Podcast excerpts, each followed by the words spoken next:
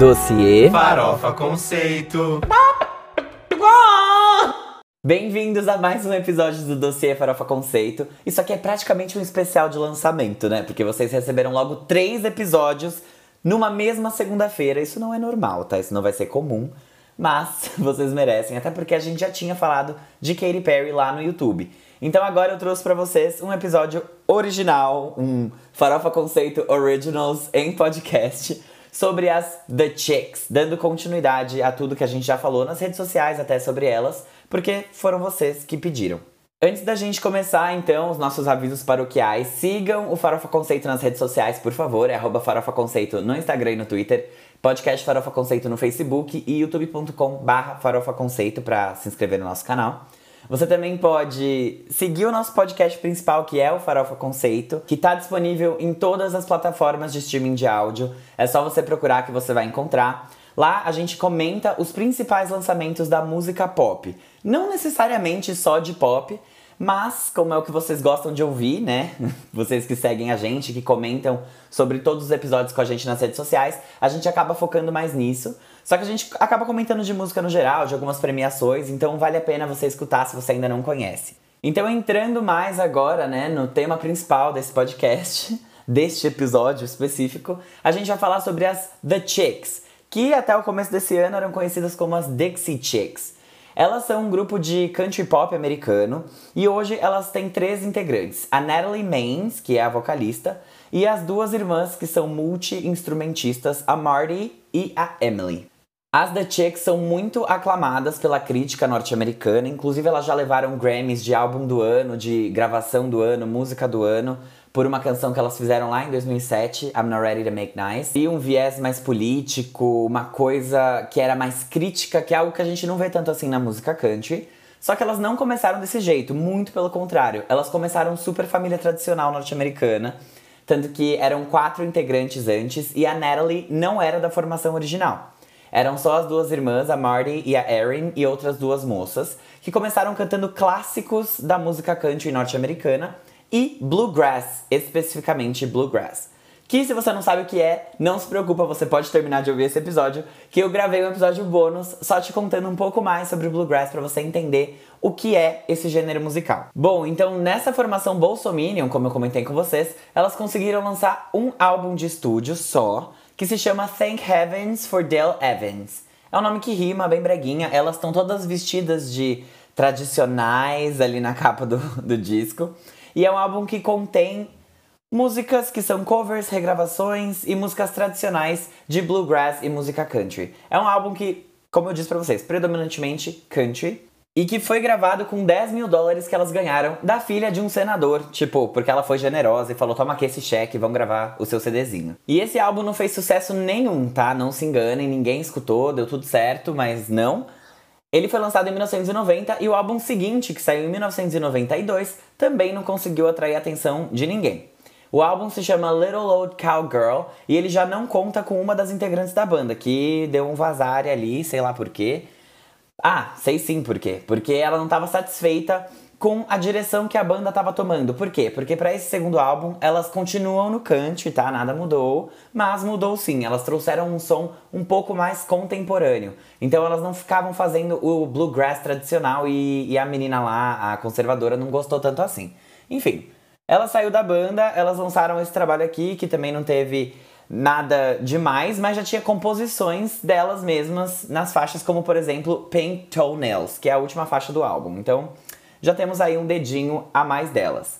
Com esse segundo álbum, elas começaram a chamar até atenção ali na região do, do Texas e de Nashville, porque elas participavam de alguns concursos, shows de talento e tudo mais, uns festivais menores, e elas conseguiram atrair a atenção de algumas gravadoras, mas nenhuma chegou a assinar elas de fato, né? Grandes gravadoras, porque até agora elas estavam lançando por uma que se chama Crystal Clear Sound, que é uma gravadora menor. Esse terceiro álbum se chama Shouldn't Have Told You That, que é um jeito diferente de você escrever Shouldn't Have Told You That porque elas eram bem country, bem tradicionais naquela época. Então, até o título do álbum delas tinha que ter o sotacão lá do Texas, do interior, do caipira. E deu tudo certo, tirando que também não deu. Esse foi, como eu comentei com vocês, né? O último álbum a contar com um dos membros. E depois disso, o que rolou foi uma troca de empresário. Porque esse álbum saiu em 1993. Eles conseguiram trocar de empresário, as, as Dixie Chicks, né? E esse cara, esse novo empresário, falou que ele ia assinar elas com a Sony, só que para um contrato de desenvolvimento. Para quem conhece o dossiê lá de trás, a gente fez um vídeo sobre a Taylor Swift que também foi assinada sob um contrato de desenvolvimento. Só que aí você ganha menos autoridade, né, para você escolher o que você vai cantar. Você tem que meio que seguir o que a gravadora quer e fazer o que a gravadora quer muito. Você não tem tanta liberdade artística assim. Mas sei lá, às vezes é bom, né? Vai que. Elas conseguiram esse contrato com a Sony lá em 1995, tá? Foi aí que foi finalizado realmente esse contrato, elas realmente fecharam. E nesse meio tempo elas conheceram a Natalie Maines, que é essa, esse membro que tá até hoje dentro da, do grupo The Chicks. E isso fez toda a diferença, porque depois que elas conheceram a Natalie, elas conseguiram revitalizar a banda, né? Porque antes elas eram lá todas tradicionais, todas elas super raizonas, assim, elas não tocavam bluegrass, que era meio, sei lá, uma coisa mais contemporânea, era muito fixo nas raízes do gênero musical. E a Natalie, ela trouxe influências de blues e de rock que as duas meninas não tinham, nem a nem a Emily e nem a Marty. E aí, na hora que a Sony foi lá contratar elas, elas falaram: "Meu, é isso aí, tipo, tá bem melhor assim, vamos contratar". E eles literalmente pegaram uma gravadora que estava extinta, que se chama Monument Records, e falaram: vamos trazer essa gravadora de volta, elas vão ser as primeiras assinadas. E assim elas lançaram o quarto álbum de estúdio delas pela Sony, que foi um grande sucesso. Esse álbum se chama Wide Open Spaces e ele continua dentro do country, né, como elas fizeram nos três álbuns anteriores, só que agora ele pegou o bluegrass e ele misturou com música country mais contemporânea com blues e com pop. Então elas conseguiram abrir ainda mais o espectro né, de fãs delas. E elas, inclusive, se vestiram de um jeito mais moderno nesse álbum, porque tem uma das meninas que tá de calça jeans na capa. E eu tô falando muito sério, gente. Elas só usavam vestidinho, ficavam tocando banjo lá, bem, bem menina da porteira real. Eu não estou brincando, é verdade. E a partir daí, só sucesso. Até que a gente vai chegar no momento que não foi tanto assim. Mas vamos continuar. O Wide Open Spaces saiu em 1998 e em 1999 elas já lançaram mais um álbum de estúdio, o segundo álbum nesse novo lineup, nessa nova cara das Dixie Chicks, que se chama Fly. A partir daí foi a mesma coisa. Elas continuaram misturando o bluegrass com gêneros mais contemporâneos, continuaram tendo muito sucesso nas rádios de country e nas paradas de sucesso, e elas continuaram também acumulando Grammys, porque esse álbum aqui foi nomeado álbum do ano, apesar dela, delas não terem vencido. Elas ganharam o Best Country Album e Best Country Performance por um grupo ou por um duo com vocais. Elas também tinham vencido já o Grammy de Best New Artist, então elas estavam ali bem no olho da mídia e fazendo muito sucesso, que foi algo que continuou acontecendo até o próximo álbum delas, que foi lançado em 2002, chamado Home. Ah, e uma coisa que vocês precisam saber: esse álbum aqui de 1999, o Fly, ele é certificado de diamante nos Estados Unidos por ele ter tido mais de 10 milhões de unidades colocadas à venda. Bom, então como eu comentei com vocês, lá em 2002 elas voltaram com o sexto álbum de estúdio delas, que dessa vez chamou a atenção, primeiramente pelo sucesso que ele estava conseguindo, né? Os dois primeiros singles foram top 10 na Billboard Hot 100, que é a parada de singles mais importante dos Estados Unidos. Só que também pelo fato deles terem voltado pro som raiz que elas faziam antes. Então esse daqui é um álbum que é classificado como bluegrass, country, americana e folk. E ele foi bem elogiado pelos críticos, apesar disso, porque eles olharam para aquilo e falaram: Meu, que legal, né? Agora elas têm a Natalie Maines, que trouxe um monte de referência diferente do que elas tinham antes. Só que elas decidiram voltar pro som que elas já faziam, só que fazer isso de uma forma ainda mais refinada e bem melhor do que o que elas faziam antes. Então, esse álbum aqui também foi um grande sucesso, vendeu muito bem, até que, enquanto elas promoviam o álbum, a Natalie estava lá no Reino Unido, lá na Inglaterra, fazendo um show. E ela soltou um comentário falando sobre o presidente George W. Bush, que estava para invadir o Iraque lá em 2003, né? Então, como eu falei para vocês, o álbum foi lançado em 2002. Em 2003 começou a guerra do Iraque, rolou todo aquele rolê, aquela treta.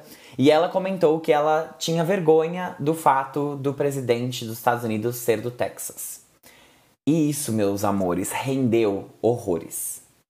E rendeu porque a gente está falando de uma audiência que é extremamente conservadora. Os fãs de música country dos Estados Unidos, eles têm 100% de certeza que eles são donos daquela terra. Que eles são as pessoas que, que são a raiz da América do Norte, que eles são a raiz dos Estados Unidos. E, portanto, se você critica o presidente, eles entendem que você criticou. Sem contar que o Bush, ele era do partido que essas pessoas votam, né? Que é o partido dos republicanos. Então, é, é complicado, sabe? Fazer um comentário desses, ainda mais pra audiência que ela tem, mesmo que ela não estivesse errada. É, então, teve uma repercussão extremamente negativa. As pessoas iam na turnê delas para criticar, para fazer protesto, elas queimavam discos delas na rua e ligavam pra rádio. Literalmente, ligavam pra rádio e falavam assim: se vocês tocarem mais uma música das Dixie Chicks, eu nunca mais vou ouvir a rádio de vocês, eu vou processar vocês, eu não sei o que. Então, elas receberam ameaça de morte, foi extremamente pesado. Esse período foi extremamente pesado e conturbado para elas, porque elas tiveram essas, essas questões, né, financeiras, porque a galera ou não ia na turnê ou ia para protestar, e a rádio parou de tocar a música delas, e elas viraram tipo persona, persona não grata na na comunidade country e entre os fãs de música country. Só que isso também provocou uma grande reviravolta nelas como musicistas e como criadoras, né? Porque elas são artistas, elas escrevem as próprias músicas e isso foi algo que chegou muito forte, especialmente no próximo álbum delas, que foi lançado em 2006, quatro anos depois do Home e três anos depois dela ter feito esse comentário, porque ela fez o comentário em março de 2003, uns 10, uns 10 dias antes do Bush invadir o Iraque. Então elas vieram ali três anos depois de toda essa polêmica com um álbum que se chama Taking the Long Way e que simplesmente fez a rapa no Grammy. Ganhou álbum do ano, Record of the Year e Song of the Year lá em fevereiro de 2007 e rendeu simplesmente a música delas que melhor performou na Billboard Hot 100, que se chama Not Ready to Make Nice. Esse álbum aqui ele é classificado como um álbum de country e americana, e ele teve uma performance muito boa, tanto com os críticos, né, que, que falaram muito bem sobre é, esse som mais profundo, um som mais. Um som mais ousado, né? Porque elas falavam, inclusive nas letras, sobre toda a controvérsia que tinha acontecido. E era um som um pouco mais sombrio e, e profundo mesmo do que o que elas faziam antes. Então, aqui nesse álbum, diferente dos anteriores, você vai encontrar mais influências de country pop, mais influências de rock e power ballads, né, que são aquelas grandes baladas, que inclusive é quase o que o que a gente vê em Not Ready to Make Nice. E nessa letra, eu acho eu recomendo muito que vocês escutem. Porque elas falam bastante sobre essa questão delas terem sido ameaçadas de morte e sobre como elas, assim, elas agora, né, vendo que depois, né, a guerra do Iraque não foi boa para os Estados Unidos e foi tudo, né, fachada, a gente bem sabe. A gente sabe o que aconteceu. Se você não sabe, tudo bem, a gente pode falar sobre isso depois. Mas, é, nessa música elas falam: Eu não estou pronta para perdoar vocês, sabe? Pelo que vocês fizeram. Tipo, vocês foram escrotos. Eu era escrota, acusona antes e agora eu não sou mais. Então, esse foi um álbum que era muito aguardado, justamente porque as pessoas queriam saber os comentários que elas iam fazer e como elas iam voltar depois de toda essa polêmica. E aí elas ficaram muito tempo sem lançar nada, né? Elas meio que casaram, separaram, foram viver a vida delas, todas são mães. E aí elas finalmente voltaram em 2020 com o álbum chamado Gaslighter. Esse álbum aqui, ele é o primeiro a ter um pezinho mais forte no country pop. Isso porque elas trabalharam com o Jack Antonoff na produção deles, né? Para quem não sabe, o Jack Antonoff é o produtor dos álbuns da Lorde, da Taylor Swift. Então, ele costuma trabalhar com artistas de pop e dessa vez ele emprestou, né? Ele somou o talento dele ao talento delas para lançar esse álbum que recebeu aclamação universal, tá? Por todos os críticos. Críticos, olha. Por todos os críticos, por todos os portais de notícias especializados. Esse é um álbum que ele tem uma nota de 82 no Metacritic. Para quem acompanha a gente, o Metacritic é, já sabe a importância, né? Entre aspas, que ele tem. Mas ele é como se fosse um balizador de críticas, se você não conhece. Ele pega críticas de vários veículos e ele tenta montar uma escala de 0 a 100 mostrando se esse álbum foi bem recebido ou não. E uma nota acima de 80 é aclamação universal. Então, dessa vez, o que rolou foi: esse álbum traz letras que são mais voltadas a relacionamentos e coisas assim. Só que isso aconteceu porque, como eu comentei com vocês, né? Todas elas simplesmente se separaram, todas se divorciaram dos seus maridos respectivos. E isso fez com que elas, que antes só queriam fazer um álbum para completar o contrato delas com a Sony, acabaram tendo um, uma faísca ali de inspiração e, e, voltaram a querer dizer coisas. Então elas voltaram a escrever, começaram a falar sobre os relacionamentos e tudo mais, só que isso tudo sem querer ficar analisando né, os erros delas e os erros dos parceiros.